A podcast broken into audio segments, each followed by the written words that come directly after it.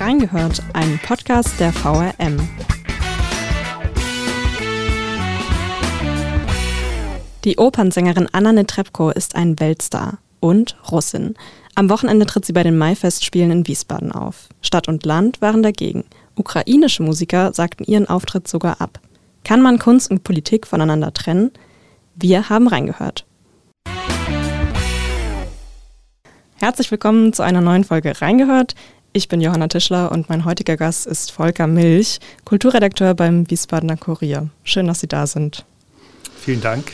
Hallo Frau Tischler. Ich freue mich auf unser Gespräch. Am Sonntag sind ja die internationalen Maifestspiele in Wiesbaden eröffnet worden. Wie sind Sie denn angelaufen? Musikalisch, theatralisch, szenisch finde ich gut. Das war ein schönes Janacek-Doppel. Ähm, erst habe ich mich gefragt, mh, hm, muss das sein? Zwei Opern an einem Tag? Was bringt das jenseits der sportlichen Leistung? Aber insgesamt äh, muss ich dann sagen, ja, es hat sich gelohnt. Es war eine gute Inszenierung von Nikolaus Brieger. Ähm, ich war partiell auch fasziniert. Befremdlich allerdings fand ich in weiten Teilen die Podiumsdiskussion um 11 Uhr vorgeschaltet, also ähm, als Matinee. Da ging es um die Lage der Meinungsfreiheit weltweit und das Podium hat äh, der Intendant Uwe Erik Laufenberg dann auch genutzt, um über die Intendantenfreiheit, die aus seiner Sicht gefährdete Intendantenfreiheit in Wiesbaden zu sprechen. Und äh, diesen Part fand ich deplatziert. Es waren äh, Vertreter von Amnesty International da, von äh, Reporter ohne Grenzen und vom PAN. Und in diesem Kontext fand ich das etwas merkwürdig, dass er darüber gesprochen hat, äh, die Stadt wolle hier seine künstlerische Freiheit beschneiden und ihm den Netrebko-Auftritt verbieten. Also nicht nur die Stadt, Staat und Stadt wollten das. Mhm. Ja, wir wollen ja genau über diesen Auftritt heute sprechen. Und zwar singt Anna Netrebko diesen Freitag und Sonntag bei den Maifestspielen. Die Konzerte waren auch innerhalb von 24 Stunden ausverkauft. Allerdings waren nicht alle so glücklich über diesen Auftritt. Stadt und Land waren ja dagegen. Der hessische Ministerpräsident Boris Rhein hat sogar seine Schirmherrschaft für die Maifestspiele ruhen lassen und dem Vorempfang abgesagt. Was hatten denn Stadt und Land für Gründe dafür? Der Oberbürgermeister Gerd Uwe Mende hat das im, äh, im Rahmen der Eröffnung zwischen den beiden Premieren auch nochmal gesagt. Es ging der Stadt primär darum, kein falsches Signal in Richtung Ukraine zu senden. Denn Anna Netrebko gilt eben als Putin nah, zumindest in ihrer Vergangenheit, als eine russische Künstlerin, deren Versuche der Distanzierung zum russischen Regime nicht immer ernst genommen werden. Sie hat sich zwei Tage nach dem russischen Überfall auf die Ukraine gegen den Krieg ausgesprochen. Aber, wie Sie schon gesagt haben, viele halten das nicht für glaubwürdig. Warum denn? Weil die Versuche der Distanzierung oder die Stellungnahmen gegen den Krieg die, die es nicht nur am 26. Februar gab, sondern dann auch im März 22 über ihren Anwalt. Ähm, vielen waren diese Stellungnahmen zu allgemein gehalten und ihnen fehlte eine, eine klare Distanzierung von Putin selbst. Der Intendant des Staatstheaters Uwe Erik Laufenberg sieht das ja anders. Er findet es völlig in Ordnung, Anna Netrebko auftreten zu lassen. Was hält er denn da den Argumenten dagegen? Er sagt, Anna Netrebko habe sich nichts zu Schulden kommen lassen, jetzt seit dem 24. Februar, dem Beginn des Überfalls. Und er betont, dass man gegen die Niedertracht von Herrschern wie Putin oder Erdogan alles nur denkbare politische Engagement von allen guten und engagierten Menschen benötige. Da kann man natürlich fragen, ist Anna Netrebko da eine äh, gute Besetzung? Denn äh, politisch engagiert gegen Machthaber hat man sie eigentlich noch nicht erlebt. Es gibt Fotos von ihr mit Putin. Sie hat ihren 50. Geburtstag äh, in einem großen Konzert im Kremlsaal ähm, gefeiert. Da war Putin nicht selbst anwesend, aber sein Regierungssprecher hat eine Großbotschaft äh, verlesen. Also diese Affinität zu, zur, zur russischen Regierung ist unübersehbar. Ähm, ein weiteres Argument ist auch, dass er sich äh, vehement für die Präsenz von russischer Kultur ausspricht und ähm, sagt, dass es eine die Entscheidung zwischen Kultur des Aggressors und Kultur eines demokratischen Staates eine falsche Alternative sei. Man könne nicht alle russischen Menschen und russische Kultur verurteilen. Ist natürlich die Frage, ob Anna Netrebko nicht da doch eine Sonderrolle durch ihre Affinität zum Regime der Vergangenheit, eine Sonderrolle in der mhm. russischen Kultur hat. Ja.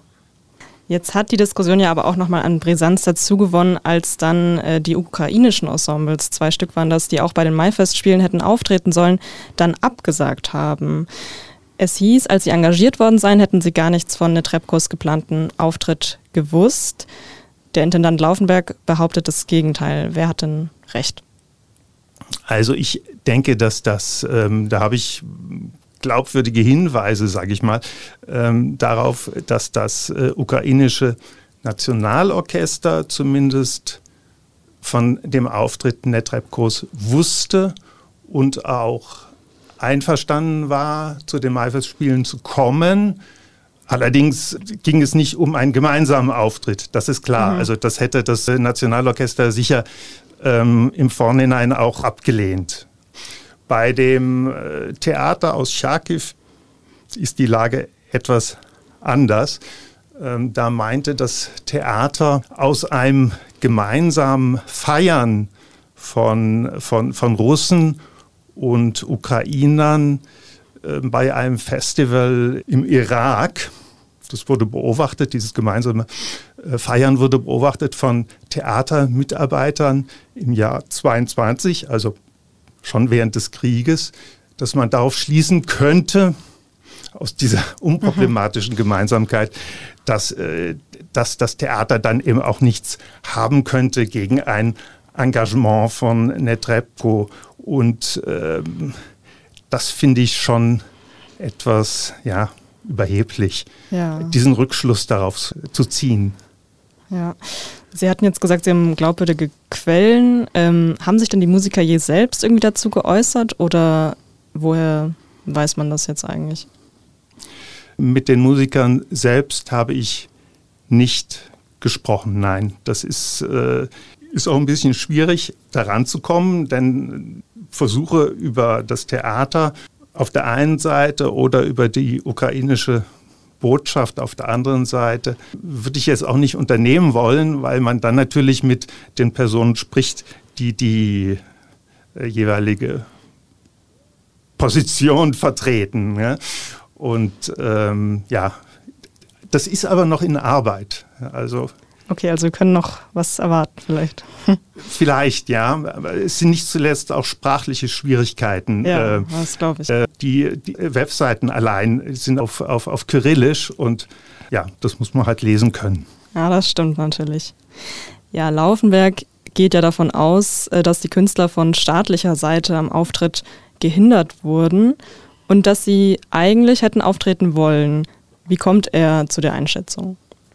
Naja, es gibt schon massive Verlautbarungen von staatlicher Seite. Es gibt einen Brief des ukrainischen Kulturministers an die Kulturstaatsministerin Claudia Roth, in dem er sich äh, vehement gegen das Engagement von Anna Netrebko ausspricht. Und ich habe auch mit dem ähm, ukrainischen Generalkonsul in Frankfurt gesprochen, der auch vehement gegen das, äh, gegen das Engagement ist und mir auch äh, ausführlich seine, seine Bedenken dargelegt hat, die ich auch nachvollziehen kann. Also die Annahme, dass es Druck von staatlicher Seite gibt, aus der defensiven Situation der Ukraine raus. Das muss man ja, muss man ja sehen. Das äh, mhm. Land ist brutalst überfallen worden und ähm, das ist vielleicht auch eine Form von Notwehr. Also die Annahme ist nicht ganz von der Hand zu weisen. Mhm. Anstelle der ukrainischen Ensembles sollte dann die russische Punkband Pussy Riot auftreten. Nur einen Tag nach der Verkündung haben die aber wieder abgesagt. Was ist denn da passiert? Ja, das ist, ähm, ich würde mal sagen, ich finde den Umgang des Theaters mit und die Informationspolitik oder die Nicht-Informationspolitik eigentlich skandalöser als die Einladung von Frau Netrebko selbst. Äh, denn Pussy Riot wurde offensichtlich eingeladen und ähm, dann eben auch bei der Maifestspiel-Pressekonferenz stolz präsentiert. Aber die wussten gar nichts von, äh, von der Einladung von Netrebko. Mhm. Und ähm, das, äh, auf, die haben zu, zunächst auf Twitter dann ihrer Entrüstung Ausdruck verliehen, dass man ihnen das verschwiegen hätte und dass sie selbstverständlich nicht Lückenbüßer sein wollten, ähm, wenn ukrainische Ensembles absagen in diesem Fall. Jetzt haben Sie schon gesagt, Sie finden die Nichtinformation eigentlich dann schlimmer als den Auftritt von Neb Trepko. Das fand ich auch einen ganz spannenden Aspekt bei der Diskussion. Es geht ja auch um Uwe Erik Laufenberg als Person. Man kann ja sagen, bei dieser äh, Pressekonferenz, oder ich weiß gerade gar nicht, ob das die Pressekonferenz war, wo das verkündet wurde. Bei der Maifestspiel-Pressekonferenz, ja, genau. da ist noch was anderes Symptomatisches ja. passiert, wenn ich das vielleicht gerade erzählen ja, kann. Ähm, da wurde dann äh, vor, vor den versammelten Journalistinnen und Journalisten ähm, ein ukrainisches Exilensemble, ich glaube in Paris sind die mhm. ansässig, ins Spiel gebracht und der Name genannt. Und dann fragt äh, Laufenberg seine Mitarbeiterin, die da für die Kommunikation äh, verantwortlich ist, haben wir einen Kontakt mit denen? Und dann, dann, dann sagt sie allen Ernstes, wir haben die angeschrieben, sinngemäß, ähm, aber noch keine Antwort. Das ist aber nicht unsere Schuld, die sind so schwer zu erreichen. Und dieser Name steht, steht im Raum bei der Ankündigung der, der, der Maifestspiele. Also ja. das, das war absurd. Okay. Können Sie uns da noch mal mehr Einblicke zu der Pressekonferenz geben? Ich habe auch gelesen, dass ähm, Laufenberg auch zu Journalisten teils gesagt hat, sie können gerne gehen, wenn sie es nicht interessiert oder Fragen als Quatsch abgewürdigt hat. Ja. Wie haben Sie das wahrgenommen? Ja, das ist ein Stück weit jetzt natürlich auch in eigener Sache, ähm, aber da komme ich nicht drum rum. Also zunächst hat sich ein, ein, ein Kollege, dem ist der Kragen geplatzt, weil der Intendant sehr lange, das ist eigentlich nicht, die Pressekonferenz ist nicht der Platz für so etwas, sehr äh, lange Biografien von politischen Gefangenen, schlimme Biografien von mhm. politischen Gefangenen ähm, verlesen hat. Das wäre Teil einer Aufführung gewesen oder einer Veranstaltung, aber das gehörte nicht in eine Pressekonferenz. Das meinte sicher der Kollege, der sich mhm. beschwert hat und ich meinte das auch. Also ich habe ihm da beigepflichtet und dann ist das Ganze so ein bisschen aus dem Ruder gelaufen. Ich habe auch eine Frage gestellt, die als Quatsch dann abqualifiziert wurde. Laufenberg hat dann Journalisten auch den Mund verboten und dem Kollegen, der sich eingeschaltet hat in seine Lesung, nahegelegt, äh, den, den Saal zu verlassen. Und vor diesem Hintergrund auch finde ich so, so, so absurd, dass er zur Eröffnung der Maifestspiele auf einem Podium zum Thema Meinungsfreiheit sitzt. Zumal das auch eine Vorgeschichte hat. Er hat den Journalisten Axel Brüggemann hat er als Parasiten beschimpft. Das ist justiziabel, das ist auch aktenkundig. Da wurde er von der Ministerin Dorn einbestellt ins Ministerium. Aber er sitzt auf dem Podium als Spezialist für Meinungsfreiheit und für Kunstfreiheit. Mhm. Ja, was mich da jetzt auch gerade mal interessieren würde, Gibt es dann auch Kollegen, die äh, da Konsequenzen ziehen und sagen, okay, da gehe ich vielleicht nicht mehr hin zu der Pressekonferenz, wenn ich da so behandelt werde? Nein, das ist mir nicht bekannt. Es ist singulär, also ich habe das in über 30 Jahren als äh, Kulturjournalist sowas noch nie erlebt grundsätzlich die Verhaltensweisen äh, der Theaterleitung habe ich so noch nie erlebt. Aber ich denke, da, da muss man halt professionell mit umgehen und das, das machen auch die Kolleginnen und Kollegen. Also es gab da im Kontext dieser Pressekonferenz einige Diskussionen und Solidaritätsbekundungen auch, auch von einer Kollegin. Ähm, ja, muss man halt mit umgehen. Man ist ja auch trotzdem angewiesen auf die Informationen natürlich, ja. Ja. Sie haben mal in einem Kommentar geschrieben, Laufenberg würde sich eben als Kämpfer für die Kunstfreiheit inszenieren, was Sie jetzt auch gerade schon ein bisschen anklingen lassen haben. Wie ist denn der Eindruck bei Ihnen entstanden? In der Inszenieren ist sein, ich würde mal sagen, ist sein Lieblingshandwerk und er ist auch Schauspieler. Also er wird gerne emotional und laut und äh, gefällt sich in dieser Rolle auch. Er gibt es auch, das gibt er auch zu. Und es ist ja nicht das erste Mal, dass er sich äh, inszeniert und äh, also wie auf dieser Maifestspiel-Pressekonferenz. Er ist auch im Zuge der Pandemie seiner Solodiskurse hat er das systematisch betrieben mit äh, seinen Theorien zur, zur Pandemie und ähm, er macht das eigentlich ständig. Jetzt würde ich trotzdem gerne zum Abschluss nochmal weg von Laufenberg ja. ähm, und nochmal hin zum Auftritt von Netrebko. Wir haben das Ganze geschildert, wir haben es jetzt nochmal aufgearbeitet und ich würde nochmal von Ihnen gerne wissen, für Sie persönlich ist dieser Auftritt von ihr zu rechtfertigen oder geht er gar nicht? Ich habe mich da ja auch in der Zeitung geäußert in Kommentaren und da springe ich dem Intendanten zur Seite. Ich finde es zu rechtfertigen. Mhm. Ich hätte sie nun nicht, nicht eingeladen, also ist eine gute Portion Provokation ist äh, dann natürlich dabei, die ihm auch, die Lust an der Provokation ist ihm auch eigen.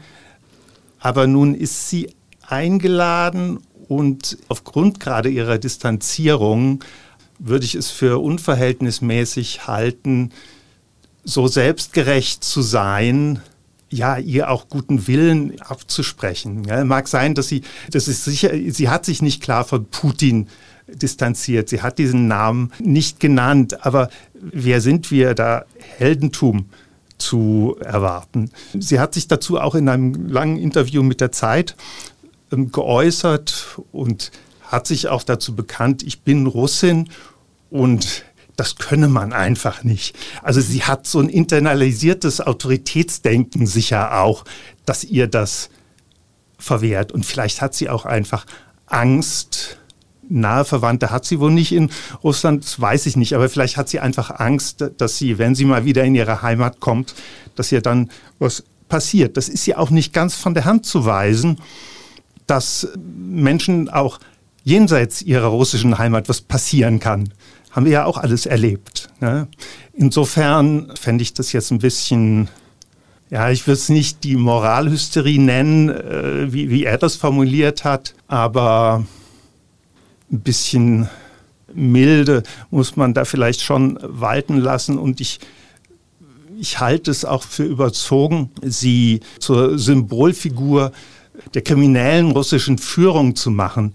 Es ist ja auch nicht so, dass sie dass Wiesbaden da alleine steht. Also in, im Januar ist sie in Frankfurt ohne große Proteste aufgetreten. Das war ein ja, sehr, sehr vitales Konzert, würde ich mal sagen. So, so ein bunter Arien- und Liederabend. Sie wird stillschweigend rehabilitiert an vielen Bühnen. Also sie wird wieder nach, nach, auch an die Lindenoper eingeladen, nach Salzburg noch nicht an die Met. Ähm, die hat sie ja auch ausgeladen, aber ansonsten gibt es so eine stillschweigende Rehabilitierung. Praktisch in Wiesbaden ist da nicht ganz alleine. Man muss auch bedenken, insgesamt den Rahmen.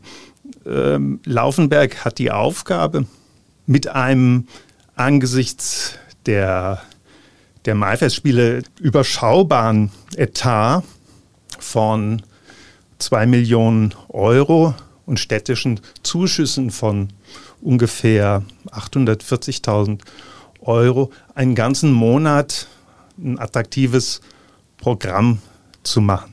Das ist nicht leicht bei diesen Summen. Also ein einzelnes Operngastspiel kann schon mal ein paar hunderttausend Euro pro Abend kosten oder 100.000 bis 200.000 Euro pro Abend. Da ist das Geld schnell weg. Wenn er jetzt die Gelegenheit hat, wirklich einen Weltstar nach Wiesbaden zu bringen, Natürlich auch, weil er jetzt international gerade nicht so gefragt hat. Das spielt da sicher eine Rolle. Aber wenn er diese Gelegenheit hat, dann ist das verlockend für ihn, die zu nutzen. Genauso sieht das ja auch der Förderkreis der internationalen Mai-Festspiele, die sagen, das ist eine Auszeichnung, dass eine Trepco nach Wiesbaden kommt und halten das Handeln der Politik für unsäglich, haben sie gesagt. Ähm, würden Sie sagen, dass die Debatte dem Ansehen der Mai-Festspiele insgesamt geschadet hat? Ach, ich weiß nicht. Ich weiß nicht, wie weit es überhaupt her ist mit dem Ansehen der Mai-Festspiele über die Stadtgrenzen von Wiesbaden hinaus. Das wird immer wieder gerne mit, mit, mit Bayreuth in einem Atemzug genannt oder mit Salzburg. Bayreuth hat einen Etat von über 30 Millionen Euro. Salzburg über 60 Millionen. Wiesbaden spielt da eher in der Liga der Opernfestspiele in Heidenheim an der Brenz, würde ich sagen. Und die Maifestspiele sind meistens, nicht immer, aber meistens unterhalb der Wahrnehmungsschwelle von überregionalen Medien. Ich glaube nicht, dass das jetzt nachhaltig die Maifestspiele schädigt. Ja, und konkret für diese Maifestspiele sind denn da Förderer abgesprungen? Weiß man darüber was? Ich glaube, Lotto Hessen ist abgesprungen, ja. Ähm, Ob es noch mehr sind, also von Lotto Hessen äh, kenne ich, kenn ich Äußerungen. Ich weiß aber nicht, welche, welche Summen damit verloren gegangen sind. Okay, alles klar. Wenn Netrepco jetzt am Freitag auftritt, dann ist vor dem Staatstheater auch eine Gegendemo geplant. Und auch auf den Social-Media-Kanälen gab es ja viele negative Kommentare. Zuletzt eine Darstellung von Anna Netrebko, an der Blut klebt. Haben Sie denn das Gefühl, die Wiesbadener sind insgesamt eher für oder gegen den Auftritt? Oder ist es vielleicht den meisten sogar egal und es ist gar nicht so präsent? Was denken Sie? Das ist schwer, schwer zu sagen. Also es hat ja sozusagen eine Abstimmung an der Theaterkasse stattgefunden. Es war, wie Sie sagten, in 24 Stunden ausverkauft beide Aufführungen von Nabucco, beide konzertanten Aufführungen von Nabucco, das muss man ja dazu betonen, es sind keine szenischen ähm, Aufnahmen. Aber wie viele davon Wiesbadener, Wiesbadenerinnen und Wiesbadener sind und wie viele davon jetzt überregional sind, das kann ich nicht beurteilen. Also ich glaube schon, dass, äh, dass Netrebko viele Fans haben, die auch sieht man auch auf den auf Social Media, viele Fans äh, hat, die ihr, die ihr nachreisen. Ähm, also aus dem Ausverkauf würde ich jetzt keine Rückschlüsse auf die Akzeptanz in, in, in Wiesbaden ziehen. Ich habe insgesamt schon mehr negative Stimmen gehört, aber das ist jetzt nicht repräsentativ, das ist nur meine Wahrnehmung. Äh, gehen Sie denn zur Aufführung von Netrebko? Ja, also berufsbedingt äh, ja. gehe ich, da, geh ich dahin. Ähm, ich freue mich allerdings auch auf eine tolle Stimme. Aber die Freude ist natürlich getrübt. Also ich bin da auch in jeder Hinsicht hin und hergerissen. Ich habe vor der, vor der Alten Oper in Frankfurt zum Beispiel habe ich mit jungen Ukrainerinnen und Ukrainern gesprochen, die erzählt haben, gerade sind Leute an ihnen vorbeimarschiert, die ihm gesagt haben, alle Ukrainer gehören erschossen. Ähm, und wenn ich sowas höre, ja, dann bin ich, dann, das trifft mich halt auch und dann weiß ich auch nicht, ob ich mhm. da im richtigen Film bin. Wenn ich mir eine russische Sopranistin anhöre, die tatsächlich in der Vergangenheit an der Seite der, der russischen Regierung stand. Und ich bin auch betroffen, natürlich, wenn mir Vadim Kostjuk, der ukrainische äh, Generalkonsul, wenn der mir erzählt von seiner Arbeit und wenn er mir zeigt, äh, wie die Geflüchteten im, im, im Wartesaal, Entschuldigung,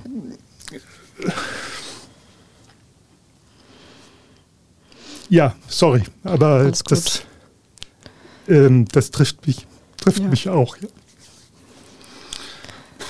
Das ist ein total ernstes und schwieriges Thema. Und ähm, deswegen, wenn ihr eine Meinung habt dazu oder uns schreiben wollt, wie ihr das Ganze seht, ob ihr für oder gegen diesen Auftritt seid, ob ihr sagt, das kann man rechtfertigen oder das geht wirklich überhaupt nicht in der Situation, dann schreibt uns gerne eure Meinung an audio.vrm.de. Wir würden uns wirklich freuen über eine konstruktive Diskussion dazu. Und ja, vielen Dank, Herr Milch, dass Sie bei uns waren, sich die Zeit genommen haben, uns das Ganze zu erklären. Und wenn ihr euch noch mehr zu dem Thema informieren wollt, lest gerne unsere Artikel zum Thema. Die packe ich in die Show Notes und wir hören uns nächstes Mal wieder. Ich danke Ihnen.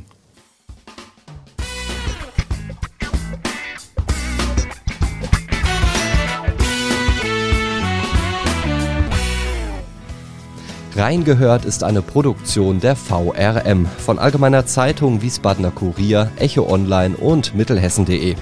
Redaktion und Produktion die VolontärInnen der VRM. Ihr erreicht uns per Mail an audio.vrm.de.